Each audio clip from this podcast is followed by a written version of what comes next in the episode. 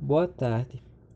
Nós somos Henrique e Rogério do nono ano e vamos falar o nosso podcast sobre o tema instrumentos de corda.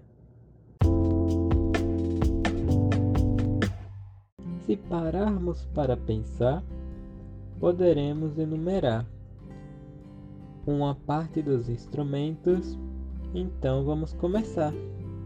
Neles tem o violão, junto com o violino.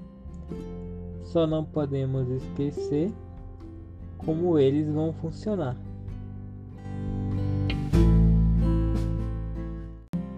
Os sons que produzem são feitos da corda, que quando acionadas são provocadas no ar. Junto vem seu nome, onda sonora.